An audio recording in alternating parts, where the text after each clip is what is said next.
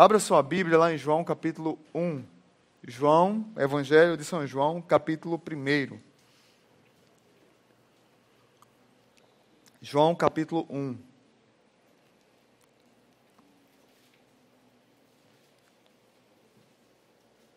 É o quarto evangelho, você vai pela musiquinha Mateus, Marcos, Lucas e João, aí você acha. João capítulo 1, verso 1 ao 5. Verso 1 ao 5. E aí, quando terminar de ler, eu peço que você fique com a sua Bíblia aberta, porque a gente vai passear é, em João capítulo 1 em alguns textos. E aí eu peço para que você fique com ela aberta. João 1, do 1 ao 5. Diz assim. No princípio era aquele que é a palavra. Ele estava com Deus e era Deus. Ele estava com Deus no princípio. Todas as coisas foram feitas por intermédio dele. Sem ele, nada do que existe teria sido feito.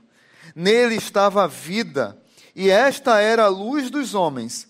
A luz brilha nas trevas, e as trevas não a derrotaram. Pai bendito, muito obrigado por tua palavra. Obrigado pela palavra que se fez carne e habitou entre nós. Obrigado porque a palavra estava desde o princípio, porque a palavra foi criadora, porque a palavra vence as trevas e porque ela é luz que dá vida. Obrigado, ó Pai, por esse verbo maravilhoso chamado Jesus Cristo, que nós estamos pregando aqui na igreja e que nós continuemos sempre pregando sobre Jesus, que é o Senhor e que deu sua vida pela igreja. Que os corações aqui encontrem-se abertos para receber essa palavra. No nome de Jesus, a quem oramos agradecidos. Amém. Nos relatos dos evangelhos sinóticos, evangelhos sinóticos são evangelhos semelhantes.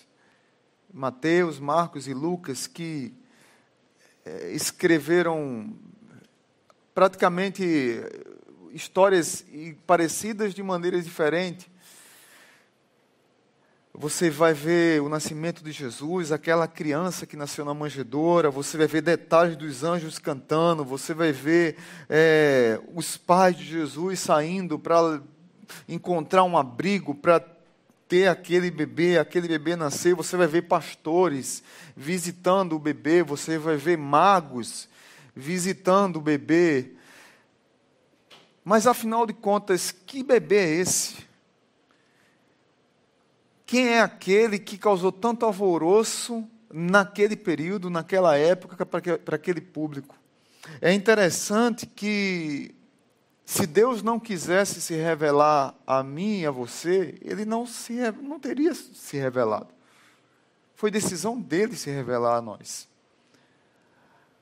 E é interessante como toda vez no Natal, para nós pastores, fica o que é que nós vamos pregar, porque na cabeça das pessoas tem todo aquele contexto da manjedoura, da, é, é, da sensibilidade, é bom que o nosso coração vai vai acalmando, vai amansando nesse período. Tem uns que parecem o Scrooge, né? que são rabugentos. Né? Eu não gosto do Natal, porque Natal é falsidade.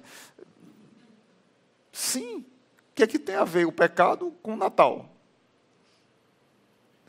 Então, assim, o que tem a ver é, é que Jesus veio como luz do mundo para dissipar as trevas. Então, deixa de ser rabugento. E aproveita o Natal, amém? Amém, amém, amém mesmo. Mas João, ele dá outra visão do Natal.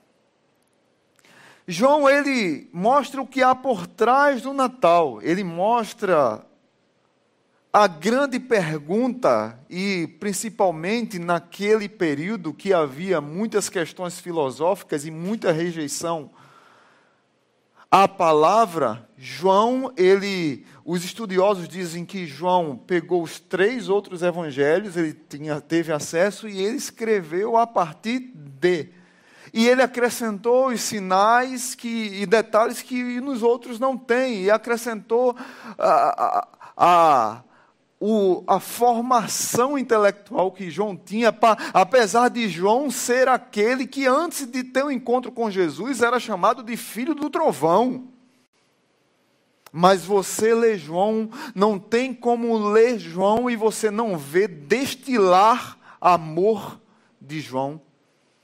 Você não tem como ler João e ficar impactado por esse evangelho. Talvez seja depois, como dizia Martinho Lutero, das, da, é, junto, juntamente com Romanos, você ter Romanos e ter João, você tem um evangelho. D.A. Carson é um escritor, ele dizia que tem livros que nós lemos numa viagem. A gente para no aeroporto, compra um livro, entra no avião, lê. Quando chega, quando o avião pousa, a gente lê o livro todo, deixa o livro lá, porque aquele livro não vai fazer diferença nenhuma na nossa vida. E aí ele diz: não é assim com o Evangelho de João. O Evangelho de João, cada vez que você lê, você descobre um segredo. Cada vez que você lê, ele é um clássico da literatura. Cada vez que você lê, ele se revela. Ele mostra para você vida. São 21 capítulos apenas. Vale, vale o exercício agora para o Natal. Você pegar o Evangelho de João e dividir três capítulos por, por dia. Em uma semana você lê o Evangelho de João. Uma semana. E aí na outra semana você lê João novamente. E na outra semana João novamente. E no dia 24 foi o texto que eu li o ano passado no Natal lá em casa. João capítulo 1. No dia 24, dia de Natal, o dia que nós celebramos, você lê o que é que há por trás do Natal. E aí João ele responde algumas perguntas para aquele povo, para aquele contexto é, sociológico, para aquele, para aquele contexto religioso, para aquele contexto filosófico. É interessante que até hoje tem várias opiniões sobre aquele bebê que nasceu. Dizem que Jesus era um grande sábio, um, um homem inteligentíssimo. Dizem que Jesus era apenas um profeta. Os islâmicos dizem que Jesus era apenas um profeta, assim como Maomé. Jesus era um herege, diziam os seus irmãos judeus. Ele era um falso profeta. Ele era um perturbador de Israel. Os romanos olhavam para Jesus como revolucionário. Aquele que talvez fosse pegar em armas para fazer uma grande revolução. E é interessante que tem gente que defendendo isso hoje, que Jesus seria um reacionário que iria para a rua com arma na mão. Quando Jesus disse para Pedro: Pedro, larga a espada, Pedro. Quando corta a orelha de Malco, Jesus não precisa de arma, não. Para alguns, Jesus é um espírito evoluído, um aeon, eon. Para outros, Jesus era apenas um ser humano mais elevado, como para os mormons e para os testemunhas de Jeová. Eu fico me perguntando, triste às vezes, porque eu vejo tanto crente sem conhecer quem é Jesus. Apesar de estar na igreja há tanto tempo, pegar um texto como esse aqui, tentar abrir, tentar conversar sobre ele, tentar falar sobre ele, num mundo que as pessoas vão para a igreja em busca apenas de re relativização do evangelho, ou apenas de uma palavra que possa abençoar minha vida, que eu vou sair de lá com três pulinhos e mais forte espiritualmente. Para alguns, Jesus era um super-herói, um mártir. Jesus não era um mártir. João, ele traz uma resposta para a minha vida e para a sua vida. E eu queria trazer três lições básicas para a nossa vida aqui. Fica com a tua Bíblia aberta. A maravilhosa palavra, ou algumas Bíblias, tem um verbo, né? No princípio era o verbo, e o verbo era Deus, e o verbo estava com Deus. Mas a maravilhosa palavra, o maravilhoso verbo, primeiramente, ele é eterno. Verso 1 e 2 diz: No princípio era aquele que é a palavra. Ele estava com Deus e era Deus. Ele estava com Deus no princípio. A primeira resposta que João dá para aquela sociedade é falar sobre a deidade de Jesus, é falar sobre a divindade de Jesus. O que há por trás do Natal é que o Deus Emanuel, o Emanuel, que quer dizer Deus conosco, desceu e tabernaculou no nosso meio, encarnou em nós e ele quis viver no nosso meio. Deus, ele desceu para viver no nosso meio. Ele é ele é Jesus é Deus. Primeira lição que você precisa aprender hoje. Jesus é eterno. Ele não tem começo, meio e fim. Ele estava num princípio. Ele não foi criado, ele criou. A gente vai chegar daqui a pouco lá. É interessante que naquela época havia uma, uma discussão filosófica muito forte no, no, quando João escreveu o Evangelho, de que Deus não poderia ser um homem, porque o homem é corrompido. E esse, e esse até aí está certo. O homem é corrompido. E por ser corrompido, ele não pode ser Deus. Claro que o homem não pode ser Deus. Mas aí o próprio Deus se tornou homem. E aí derruba os argumentos filosóficos da época que João enfrentava derruba os argumentos religiosos que João enfrentava. Jesus Cristo, ele é co-igual a Deus, ele é co-eterno, ele é coexistente e ele está com o Pai desde a eternidade. Para nós é muito complicado fazer esses cálculos na nossa mente entender isso, porque uma das coisas mais difíceis da mente humana é compreender a eternidade, eu sei disso.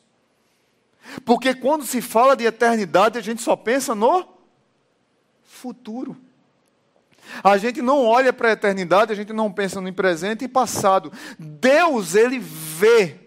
Deus não olha para o passado, presente e para o futuro. Deus vê. Jesus vê. Porque Jesus é Deus. Mas nós, limitados como somos, talvez por fraqueza, talvez por não compreender a eternidade, para nós é muito plausível entender que a vida tem um fim. Mas entender que a vida não teve um começo, mas ela existiu? Como assim? Espera aí. Como é que Jesus não teve um. Espera aí, esse menino que nasceu, ele já existia? Sim. João capítulo 8, verso 58. Você segura aí no 1. No meio da muvuca lá, Jesus põe mais lenha na fogueira.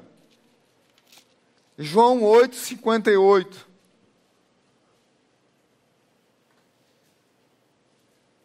Respondeu Jesus: Eu lhes afirmo que antes de Abraão nascer, eu sou.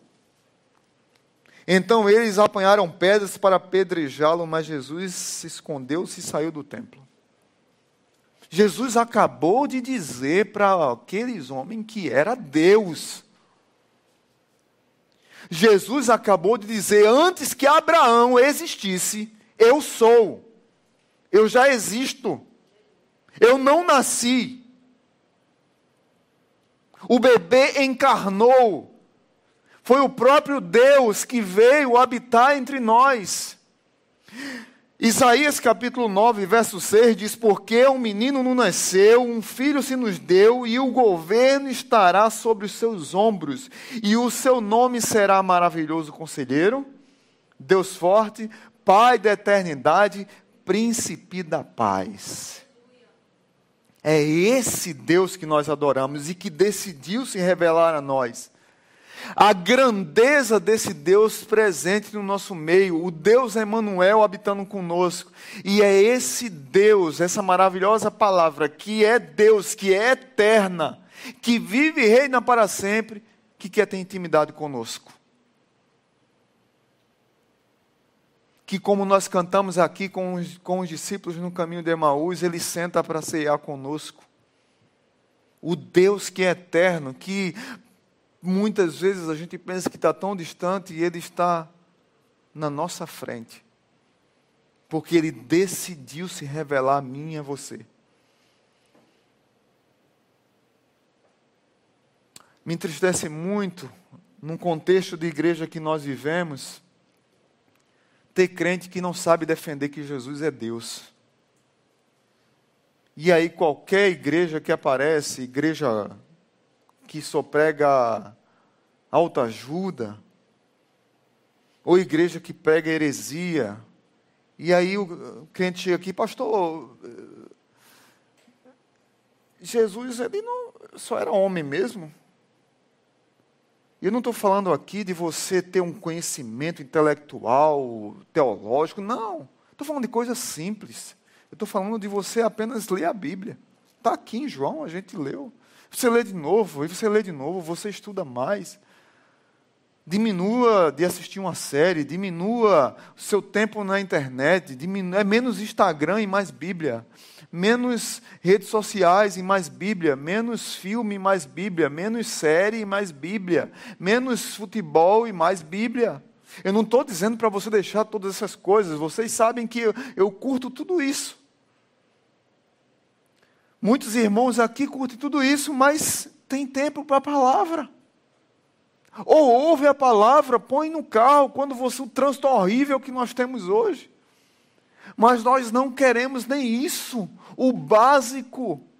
E aí chega qualquer vento de doutrina, como dizia o apóstolo Paulo, faz tremer as bases da nossa fé, porque eu descobri, eu estou na igreja Batista Zona Sul faz oito anos, eu descobri hoje que Jesus é Deus. Misericórdia mesmo. Se tem alguém aqui que está na igreja há muito tempo e está descobrindo hoje que Jesus é Deus, aí eu, quem vai se vergonhar é o pastor, que é o responsável pela pregação e pelo ensino da igreja. Mas a quantidade de crentes que tem hoje, que não entendem que a palavra é eterna, é muito grande. E aí eu queria partir para a segunda lição. A maravilhosa palavra, ela é criadora. Veja o verso 3. Todas as coisas foram feitas por intermédio dele. Sem ele, nada do que existe teria sido feito. Outra versão de todas as coisas foram feitas por intermédio dele, sem ele, nada do que foi feito se fez. Aí você vai para o verso 10, ainda do capítulo 1. Vamos voltar para o capítulo 1 de João. E agora o verso 10. Versículo 10 diz assim: Aquele que é a palavra estava no mundo, e o mundo foi feito por intermédio dele, mas o mundo não o reconheceu. Aqui João faz um link, uma ponte com Gênesis capítulo 1. Num princípio criou Deus os céus e a terra. A terra era sem forma e vazia num princípio, criou Deus. Quem criou todas as coisas, irmãos? Deus, quem criou todas. Quem foi o Verbo que nasceu? O Verbo é Deus. O Verbo é a palavra. Deus criou através da palavra. Quem criou todas as coisas? Deus. Vou fazer de novo a pergunta. O Verbo é a palavra. A palavra é eterna, que é Deus. Mas quem é a palavra? É quem? É G? Quem criou todas as coisas? Jesus. Deus criou todas as coisas através da palavra. Quem é a palavra? Jesus. Aleluia! No princípio criou Deus. Jesus criou todas as coisas, tudo foi feito por Ele, para Ele, nada do que foi feito teria sido feito sem Ele. O apóstolo Paulo vai falar em, em Colossenses capítulo 1, verso 16: porque nele foram criadas todas as coisas nos céus e na terra, as visíveis e as invisíveis, sejam tronos, sejam dominações, sejam principados, sejam potestades, tudo foi criado por Ele e para Ele. Ele é antes de todas as coisas e nele tudo subsiste. Deixa eu dar, amém, aleluia? Nele tudo é sustentado. Ele não só criou todas as coisas, mas ele sustenta todas as coisas. O dia tem 24 horas porque ele sustenta, porque ele faz o sistema solar funcionar, porque ele criou o sistema solar, porque ele criou os céus e terra, porque ele criou as estrelas e conta cada uma nas suas mãos. Ele sabe o nome de cada uma das estrelas, que a gente se encanta com uma estrela. Jesus sabe o nome de todas elas. Jesus sabe qual todas as espécies que tem no mar, porque é Ele que criou todas elas e deu nome a todas elas. Jesus sabe quais são cada espécie de planta que existe, cada árvore, cada fruta que existe, porque foi Ele que as criou. Ou você acha que Satanás tinha inteligência para criar manga rosa? Tem um professor meu no seminário que dizia que o fruto que fez com que Adão e Eva pecassem foi uma manga rosa. Porque ela é grande, bonita, cheirosa e atrai. Ele dizia isso brincando, né? A gente tem aquela ideia da maçã que não tem nada a ver, né? Mas quem criou a graviola? Você tomar um, você tomar um suco de graviola, você devia dizer assim: "Oh, glória a Deus" quando terminar de tomar o suco de graviola. Já sabe quando eu for na sua casa. Um, um suco de, de, de, de manga. Para quem é da, do norte ali, tem cada fruta que a gente não conhece. Fui no Pará, quatro vezes eu fui no Pará, eu fiquei apaixonado por uma sorveteria lá, com cada fruta que eu nunca mais, eu não sei nem o nome mais, mas era uma coisa mais gostosa do que a outra. Uma sorveteria chamada Cairu. Quem criou todas essas coisas foi Jesus, irmãos. Quem criou todas as fórmulas matemáticas foi Jesus. Quem criou todas as fórmulas da física foi Jesus. Quem criou todas as fórmulas da química foi Jesus. Elas foram descobertas depois, mas elas já existiam porque Jesus as criou. E aqui eu não estou é, é, é, minimizando nada disso, pelo contrário. Eu estou dando o devido lugar de honra a isso, porque quem criou foi o foi Senhor Jesus. Agora, tem muito crente que filosofa muito e tem desprezado a fé. E tem, que, e, tem, e tem se entregado a todo tipo de argumento contrário à palavra de Deus e não tem percebido o quanto esse contraste tem levado cada uma pessoa que rejeita Jesus para um caminho sem fim de perdição. Veja comigo lá no verso 11. verso 11: Veio para o que era seu, mas os seus não o receberam. Contudo, aos que o receberam e creram em seu nome, deu-lhes o direito de se tornarem filhos de Deus, os quais não nasceram por descendência natural, nem pela vontade da carne, nem pela vontade de algum homem, mas nasceram de Deus. Amém? maior desgraça do ser humano é rejeitar o Verbo. A maior desgraça do ser humano é rejeitar Jesus. Jesus foi rejeitado pelo seu próprio povo. Jesus continua sendo rejeitado hoje. Esse verbo, essa palavra maravilhosa que é eterna, que é o próprio Deus, essa palavra que é criadora, ela criou o homem e o homem a rejeita. Ela que dá o sopro de vida para você e muitas vezes você rejeita. A quantidade de pessoas que nós pregamos, que nós oramos, que nós tentamos pregar o Evangelho e elas não querem saber é muito grande. Para que Jesus? Para que se render a isso? Para que ser um crente? Jesus continua sendo rejeitado hoje, irmãos. Mas para mim o que mais me deixa triste é que Jesus muitas vezes continua sendo rejeitado na própria igreja.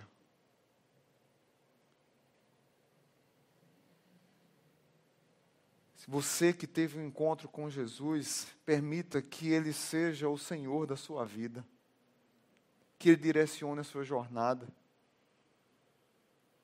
que Ele possa ser o motorista do seu carro, que Ele controle, como bem falou Larissa, aqui, Ele que me trouxe, Ele agora que está me levando, mas eu queria controlar tudo, mas é Ele, é Ele que está mudando a história.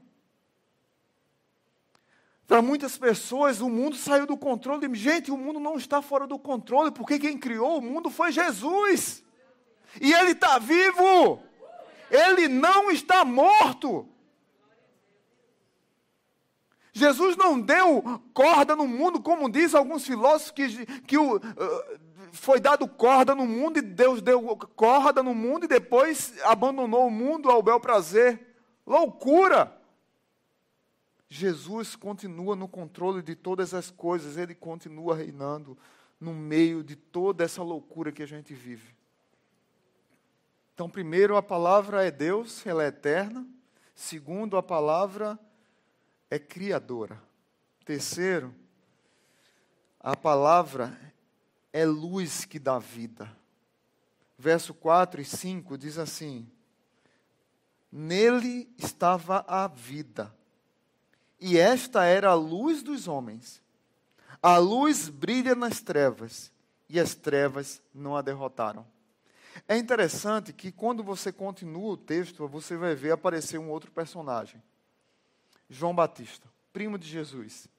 E aí no verso 6, ele diz assim: Surgiu um homem enviado por Deus chamado João. Isso aqui é João, evangelista, falando de outro João, Batista, que não é o João que fundou a Igreja Batista, pelo amor de Deus. Não vá dizer não que João fundou a nossa denominação. Pelo amor, não diga isso não, que eu vou ter um infarto. João, evangelista, discípulo de Jesus, aquele amado, aquele que encostava a cabeça no ombro de Jesus, tal a intimidade que tinha com Jesus, falando de João o Batista, o, a voz do que clama no deserto. Aí o verso 7. Ele veio como testemunha para testificar acerca da luz, a fim de que por meio dele todos os homens crescem. Ele próprio não era luz. Quem não era luz? João. Ele próprio não era luz, mas veio, como testemunha da luz estava chegando ao mundo a verdadeira luz que ilumina todos os homens. E aqui eu queria trazer uma lição para mim e para a sua vida. Para nós, há uma batalha cósmica no nosso coração entre Deus e o diabo. Mas não existe essa batalha cósmica. Porque o diabo é criatura. Não vá fazer feito o pastor que uma vez disse que o diabo era criador. Uma vez eu falei aqui com uma força assim, sabe? Aí a irmã Cleusa quase que tem um infarto, levantou a mão assim. Tá doido, pastor? Ainda bem, né? Tem alguém que está estudando a Bíblia, que sabe que o diabo não é criador, né? O diabo é criatura e Jesus é o Criador. Agora há uma batalha no nosso coração entre luz e trevas. Mas Jesus, Ele é a própria luz que traz vida e vida em abundância. E Ele triunfou sobre as trevas quando morreu na cruz do Calvário e ressuscitou ao terceiro dia. Porque a morte não suportou a luz e ela foi derrotada. É interessante que Colossenses vai falar sobre isso, novamente Paulo vai falar sobre isso. Lá em Colossenses, capítulo, capítulo 2, verso 15, quando primeiro capítulo 1, verso 12 e 13 diz assim: Nós devemos dar graças ao Pai que nos fez idôneos para participar da herança dos santos na luz e que nos tirou do poder das trevas e nos transportou para o reino do seu Filho amado. Nós vivíamos em trevas e nós fomos trans transportados para a luz, nós fomos enxertados na igreja, nós não tínhamos vida, mas Deus, Paulo vai falar lá em Efésios capítulo 2, nós estávamos mortos em nossos delitos e pecados, mas Deus nos resgatou. E aí o próprio Paulo fala lá em Colossenses que ele nos transportou para o seu reino, para o reino do seu filho amado, das trevas para luz. Mas o que eu acho lindo é em Colossenses capítulo 2, verso 15, quando Paulo fala como Jesus conseguiu isso. E tendo despojado todos os principados e potestades, os exibiu publicamente e deles triunfou na cruz.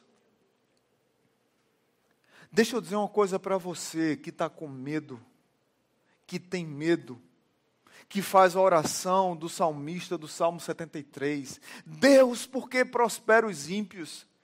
Deus, por que há tanta corrupção?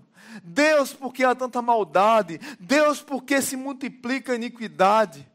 Diz a Bíblia que ia chegar um tempo que a iniquidade seria tão grande que ia esfriar, iria esfriar o coração de muitos. Parece que esse tempo chegou. E muitas vezes isso nos causa temor mesmo, porque nós somos fracos. E nós ficamos temerosos.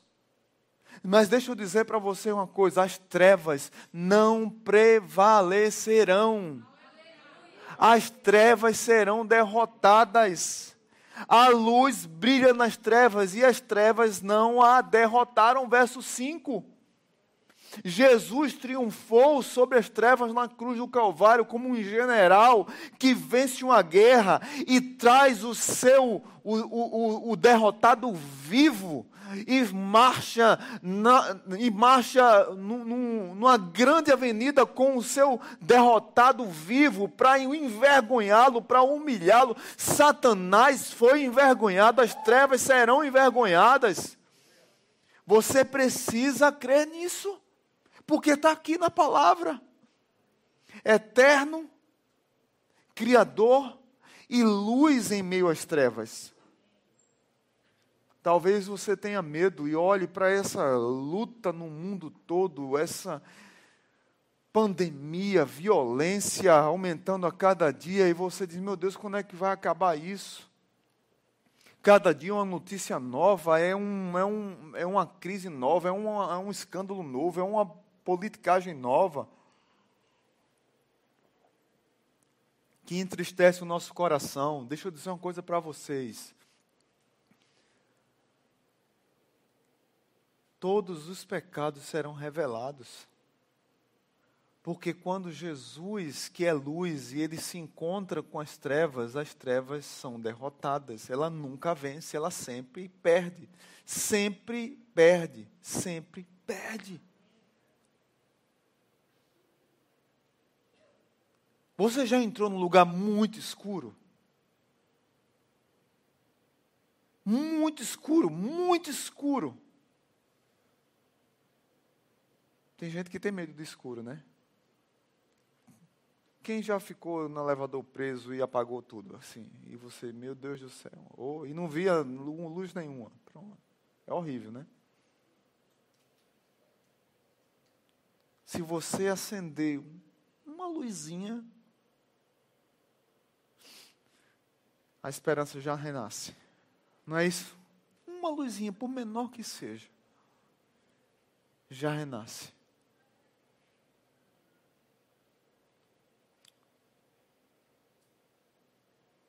Uma vez eu vi uma entrevista e alguém perguntou a. Eu não lembro quem estava entrevistando quem, mas eu achei a resposta fantástica. A pessoa perguntou assim: o que é que a gente precisa fazer para acabar com o mal no mundo? a pessoa disse assim, na linguagem dela, ela, não, ela disse assim: Nós não podemos, nós não podemos fazer nada, mas nós podemos acender uma vela. Nós podemos acender uma luz.